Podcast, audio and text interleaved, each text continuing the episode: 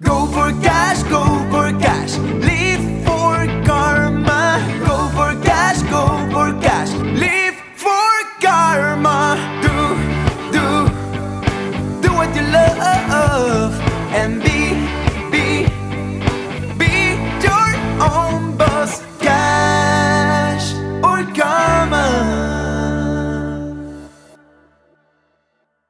dass du wieder dabei bist bei deinem Lieblingspodcast Cash oder Karma. Hier sind deine Money Mind Experten Martin Steinbach. und Katrin Felicitas Czorny.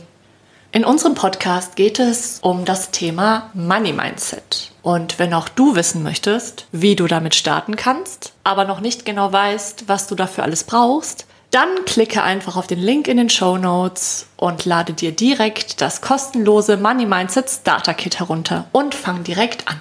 Katrin, weißt du eigentlich, dass wir schon erste Rückmeldungen zu dem Starter Kit Money Mindset haben? Ja, Ja, wirklich. habe ich schon mal gehört, ja. So, es haben sich tatsächlich Menschen bei uns gemeldet, die die ersten Übungen daraus gemacht haben und die Erkenntnis hatten und einfach gesagt haben, oh mein Gott, über Geld wollte ich nie sprechen, nie, nie äh, mich damit beschäftigen und so weiter. Und die haben jetzt ihre ersten Schritte gemacht. ist wunderbar, oder? Ja, die ersten Schritte sind doch die schwierigsten meistens. Ja, und dabei ist es so wichtig, über Geld zu sprechen. Und deshalb ist das auch heute unser ganz natürliches Thema. Martin, kannst du dich noch erinnern, als wir vor ein paar Wochen ein wunderbares, mega abgefahrenes Erfolgserlebnis hatten, hier bei Cash oder Karma? Ja, welches meinst du? Ich, darauf komme ich jetzt. Ich meine dieses eine mit der E-Mail deiner Mutter. Oh, ja. Ja. Magst du die Story mal ein bisschen erzählen? Ja, wenn ich recht darüber nachdenke, äh, geht das sofort bei mir in den Bauch rein. Ne, da, wo die Gefühle sitzen, ist ja logisch, weil das war schon ein komisches Erlebnis. Wir hatten ja beide mit unserer Familie und Freunden damals über diesen Erfolg gesprochen und es kamen total unterschiedliche Reaktionen bei rum. Was war es denn bei dir? Ja, es gab am nächsten Tag, also ich hatte irgendwie danach meine Mutter angerufen, hatte ich sowieso vor und dachte, ich teile mal meine Erfolge mit ihr, weil ähm, so Thema Selbstständigkeit, uh, das war schon eh immer sehr ähm, ja, speziell für sie. Am liebsten hätte sie sich ja vorgestellt, dass ich, nachdem ich Banker war, vielleicht Lehrer werde oder so, am besten noch verbeamtet. Ja. Und deshalb ist eben so dieses Thema Selbstständigkeit bei ihr so völlig angstbesetzt und die macht sich ständig Sorgen und so weiter. Und sie schrieb mir dann tatsächlich so eine E-Mail nach dem Motto, soweit ich es noch richtig zusammenbekomme, wie, ey, ihr könnt jetzt nicht über Geld sprechen, die Leute werden euch hassen, es ist gerade Corona, alle sind arbeitslos. Alle haben Angst. Ja, genau. Und ich dachte nur so, ja, Mama, du hast total Angst. Und bei dir ist es auch einfach nur pure Angst, weil du hast ja noch gar nicht richtig verstanden, was ich da mache. Man muss dazu sagen, meine Mutter ist auch schon ein paar Tage älter. Ja, die, die kennt das gar nicht so, was man heute so alles so macht, so Coaching und so ein Kram und Und mit diesem Internet sein. arbeiten und so. Ja, ja, genau. Also meine, meine Mama hat nicht mal ein Mobiltelefon, also ähm, ein Smartphone. So, das heißt, sie hat, äh, dass, dass sie überhaupt eine E-Mail schreiben kann, ist schon echt ein Wunder. Aber da habe ich so richtig gemerkt, wie sie so richtig angstbesetzt ist. Und das hat mir mal wieder gezeigt, wie stark die Erziehung und das, was man früher erlebt hat, die Kindheit und so weiter, irgendwie alle dafür verantwortlich sind, was wir heute über viele Dinge denken und hat mich daran zurückerinnert, wie ich auf meine Reise gegangen bin und das Thema Angst so in den Fokus gesetzt habe, um die quasi zu überwinden. Und ich weiß, dass meine Mutter von ihrer Mutter relativ viel übernommen hat, die natürlich den Krieg noch erlebt hat, die die Kinder durchbringen musste und natürlich immer in so einem Angstschwall gelebt hat und gehamstert hat und geguckt hat, dass es immer allen gut geht. Und Oma kam äh, sowieso alle zwei Wochen mit Butter und Eiern unterm Arm vorbei für eine ganze Großfamilie. So, und äh, da sieht man halt so, woher dieses Thema kommt. Und über Geld ist eigentlich nie so richtig gesprochen worden. Ne, das war halt dann irgendwie vorhanden dann irgendwann. Aber ähm, dass das mal thematisiert worden war, ist, wenn überhaupt so gewesen, ja, du musst ja sparen. Also ich weiß, ich hatte tausende Sparschweine früher und äh, alle Tanten, Onkels und so weiter kamen immer vorbei und haben da ihre Münzen reingeworfen beim Geburtstag und so. Das ist so das, womit ich erzogen worden bin. Man muss immer Geld irgendwie zurücklegen und behalten. Ja, für Notfälle, für schlechte Zeiten, falls mal irgendwie irgendwas passiert. Ja, natürlich. Ja. Und klar. überleg dir ganz genau, wofür du das jetzt ausgibst. Ja, und wenn man das jetzt nochmal auf das Thema zurückbringt, ähm, warum es wichtig ist, über Geld zu sprechen, das ist die eine Geschichte. Also wir haben ja dann schon irgendwie über Geld gesprochen, aber vielleicht nicht ausgewogen. Es wäre ja schön gewesen, wenn mir auch jemand gezeigt hätte, hey, du musst auch investieren, um etwas zurückzubekommen. Das war dann mein Stiefoper, der, der mich an die Börse gebracht hat. So, der hat mir gezeigt, hey, du kannst auch Geld in die Hand nehmen, das kann Spaß machen, du kannst damit was bewirken und auch wieder mehr Geld zurückbekommen. Das heißt, wenn, wenn diese Erlebnisse nicht gewesen wären und die Menschen nicht in der Art und Weise mit mir darüber gesprochen hätten, dann hätte ich ja gar nichts lernen können. Und ähm, deshalb ist es auch so wichtig, heute noch über Geld zu sprechen, weil ich der Überzeugung bin, dass das, was wir alles so in der Kindheit und in der Jugend gelernt haben, vielleicht äh, nicht immer das Richtige ist, mhm. um ein, ein erfülltes, glückliches und freies Leben auch zu führen. Ja, und vor allem auch einfach so den Werten und dem, der Lebensvorstellung auch einfach nicht mehr entspricht. Also Ja. wenn ich auch mal so auf meine Großeltern zurückblicke, die ähm, auch noch relativ jung waren damals, dann hieß es äh, bei denen auch, ja eben, sparen, sparen, sparen, schaffe, schaffe, Häusle baue, heißt es da am Bodensee, ne? Aus der Gegend, wo ich herkomme Mir sparet. Mir sparet. Und ja, also völlig eben auch angstbesetztes Thema, weil man es eben nicht anders kannte. Hast Ja. du auch gerade schon sehr schön erzählt. Und das hat ja heute mit meinen eigenen Werten und mit meiner Lebensvision, mit dem, was ich erschaffen möchte, ja überhaupt nichts mehr zu tun. Ja, auch mit der Umwelt, in der Ja. wir gerade leben. Hey, wir leben gerade in Zeiten, ja, sie sind gefährlicher vielleicht, weil wir in einer globalisierteren Welt leben, weil plötzlich ein Virus von, weil der, der, der Virus nicht mehr mit dem Schiff über sechs Monate kommt, sondern halt mit dem Flugzeug. Aber auf der anderen Seite leben wir ja in einer Fülle von Möglichkeiten. Ne? Man kann heutzutage von überall aus der Welt heraus arbeiten. Ne? Digital vernetzt für Chinesen, für Amerikaner, für alles auf einmal. Und auch die Bedeutung von Freiheit ist einfach mittlerweile eine andere geworden. Auch in Bezug auf die eigenen ähm, Lebensentscheidungen, die, die wir ja heutzutage auch treffen. Also ich brauche kein Haus mehr irgendwo, kein schaffe, schaffe Häuslebau mehr. Ich spare auch nicht für ein Haus, weil das ist nicht das, was ich mir vorstelle für meine Zukunft. Was stellst du dir denn vor und was denkst du da? Ja, eben digitales äh, Nomadenarbeitsleben. Also das ist, das ist etwas, was mich schon immer interessiert hat. Reisen, mir die Welt anschauen, nebenher arbeiten und zwar frei, so frei wie möglich.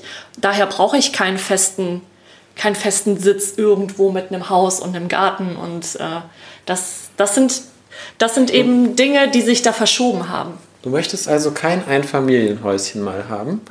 Nee, das gehört nicht zu meinen Träumen. Also es gibt bestimmt, also in meinem Freundeskreis gibt es viele, die sich das sehr wünschen. Das finde ich auch total schön, kann ich auch verstehen. Und im Garten hänge ich dann auch wahnsinnig gerne ab, kein Problem.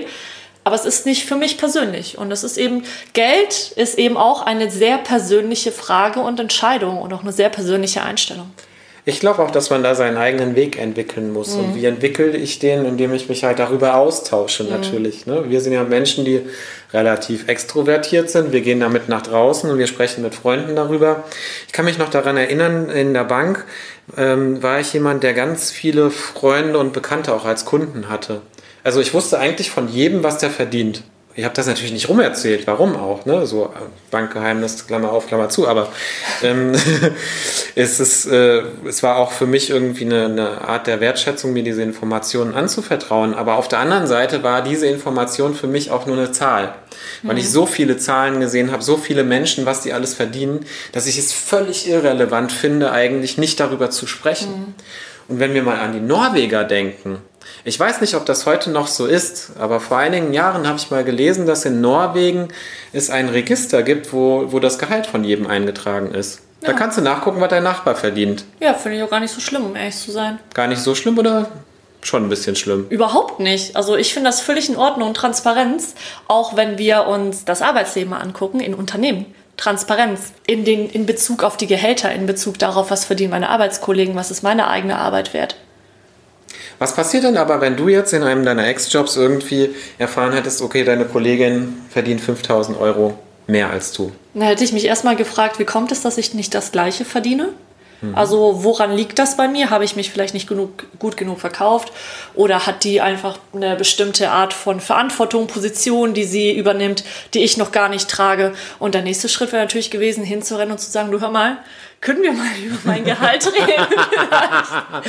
Katsching! ja, genau. Ja, weil warum nicht? Das Schlimmste, was passieren kann, ist, wenn du ein Nein hörst. Da sind wir ja auch wieder beim Thema Kommunikation und über das Geld sprechen.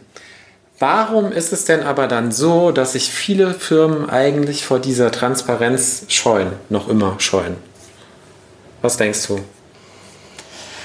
Ich denke, das sind diese ganz klassischen alteingesessenen Hierarchien und Strukturen. Ja, aber selbst Startups machen es ja nicht. Ich war in einem Startup, da war das auch völlig intransparent, was wer verdient. Zwar, zwar wurde da schon viel Wert auf Transparenz ansonsten gelegt, zumindest war das so mein Eindruck. Aber ähm, was am Ende jemand verdient, war da nicht so wirklich offensichtlich, wenn man nicht mit den Leuten gesprochen hat.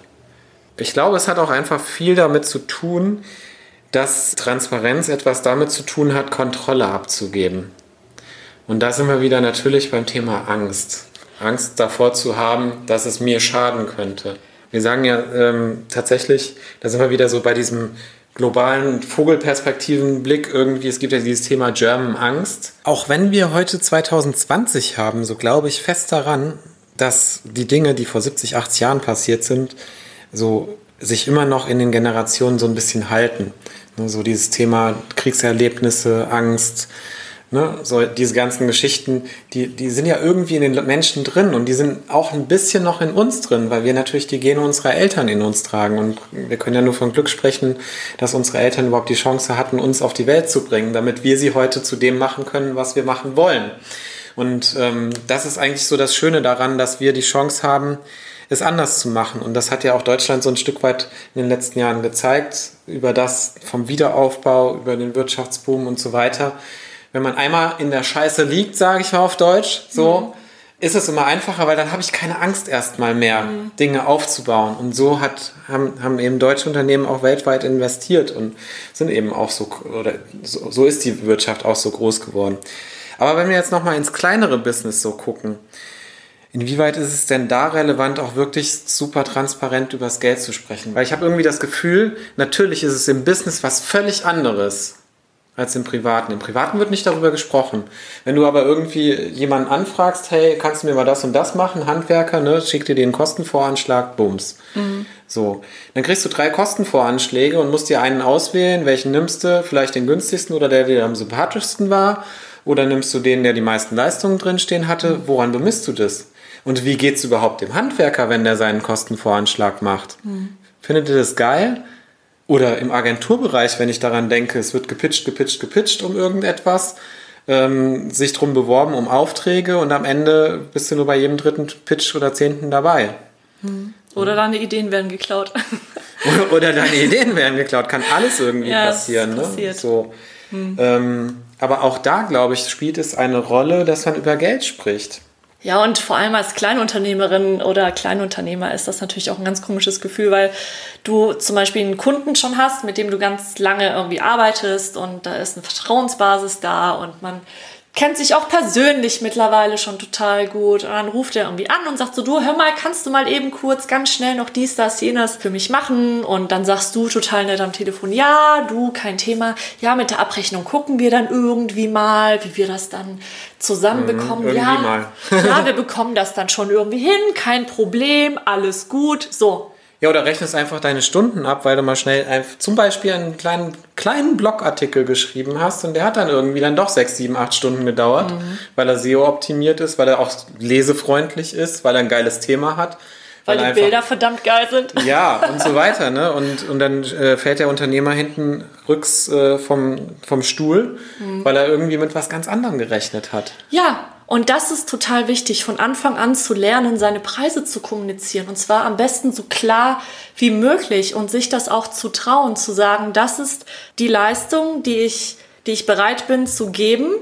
Das ist das, was ich, was ich dir geben kann, auch von mir, von meiner Kreativität, von meiner Arbeit. Bist du bereit, das und das zu akzeptieren, das zu bezahlen. Und wenn die Person nicht bereit dafür ist oder das, das andere Unternehmen, dann kann man ja immer noch gucken, wie man sich einigermaßen entgegenkommen kann. Aber überhaupt nicht über Preise zu sprechen, ist im Business, vor allem als selbstständige Frau, ein ganz, ganz großer Fehler. Ja, absolut. Und das ist so auch das Erste, was wir, glaube ich, euch mitgeben wollen würden, dass man auf jeden Fall im Business klar über Preise kommuniziert und schaut, dass man den Nutzen verargumentiert, den du für deinen Kunden hast. Ich biete dir folgendes Angebot an und das bedeutet es für dich. Mhm. So, und das zweite ist, sprich auch privat über Geld. Es gibt zig Sichtweisen auf das Thema. Mhm. Leider sind die allermeisten irgendwie angstbesetzt. So, ja. und es gibt nur wenige Menschen, die völlig frei mit dem Thema umgehen. Und du kannst es zum Beispiel auch als Übung benutzen, wenn du nicht genau weißt, wie du im Business deine Preise verargumentieren sollst. Dann setz dich mit deinen Mädels zusammen, macht einen Ladies Prosecco Night draus und dann redet mal gemeinsam über eure Preise, Leistung, was ihr anbietet. Unter Freundinnen in einem total geschützten Rahmen. Ja, absolut. Zumindest wenn es, wenn es einigermaßen vom Business her passt. Wenn du jetzt wahrscheinlich die Finanzamtangestellte da sitzen hast oder Beamtin mit äh, der Polizistin und der selbstständigen Texterin, dann gibt es unterschiedliche Ausgangssituationen. Aber trotzdem, selbst das hilft es auch mal in die, in die Schuhe des anderen zu steigen, der anderen zu steigen und mal zu gucken, wie denkt der denn eigentlich über Geld? Und du baust auch die Sicherheit auf, über Geld zu sprechen, je öfter du das Thema anschneidest mit deinen Freundinnen. Und als letztes Beispiel möchte ich gerne uns nochmal nehmen. Dadurch, dass wir angefangen über Geld zu sprechen, ich aus der Ecke kommend, ja, Geld hat man ne, und so weiter. Irgendwie klappt das schon, aber möglichst sparen und möglichst auch anlegen und was wiederbekommen, Rendite. Und ähm, wenn man Karriere macht, kommt das Geld schon irgendwie so. Und du halt aus der Ecke, ich will auf jeden Fall mal eine Million Euro auf dem Konto haben. Ja, und ich habe angefangen bei einem Euro 50 auf dem Konto. so, und ich, ich habe das ja völlig für verrückt am Anfang gehalten. So nach dem Motto, ja, man muss ja erstmal klein anfangen. Nein! Nein! es ist wichtig, erstmal groß zu denken, damit du dort einen Anker setzt. Mhm. Das ist das Allerwichtigste. Groß zu denken, völlig frei von allem. Was wäre, wenn du heute alles loslässt? Was wäre dann de der Idealfall? Und genau das mit dieser Stimmung möchten wir dich in den heutigen Tag schicken. Und jetzt habe ich gerade so schön das Wort Anker gesagt. Und Katrin, weißt du noch, in welcher Folge das war? Ja, wir haben in der Folge vom 4. Juni über die goldene Büroklammer gesprochen und wie sie dein Leben verändern wird. Und da hast du das Prinzip des Ankers einmal komplett erklärt. Also da gerne nochmal rein. Und letzte Folge auch nochmal der Hinweis, da ging es um Freundschaftsdienste. Hat auch ganz viel damit zu tun, was wir heute gerade besprochen haben. Also, wenn du heute starten willst, Geh auf den Link in den Show Notes. Dort findest du unser Starter-Kit zum Thema Money Mindset, wo wir relativ leicht und easy dir fünf kurze Wege zeigen, wie du überhaupt mit deinen Geld Geldgedanken umgehen kannst, wie du in das Thema einsteigst und etwas für dein alltägliches Leben mitnimmst.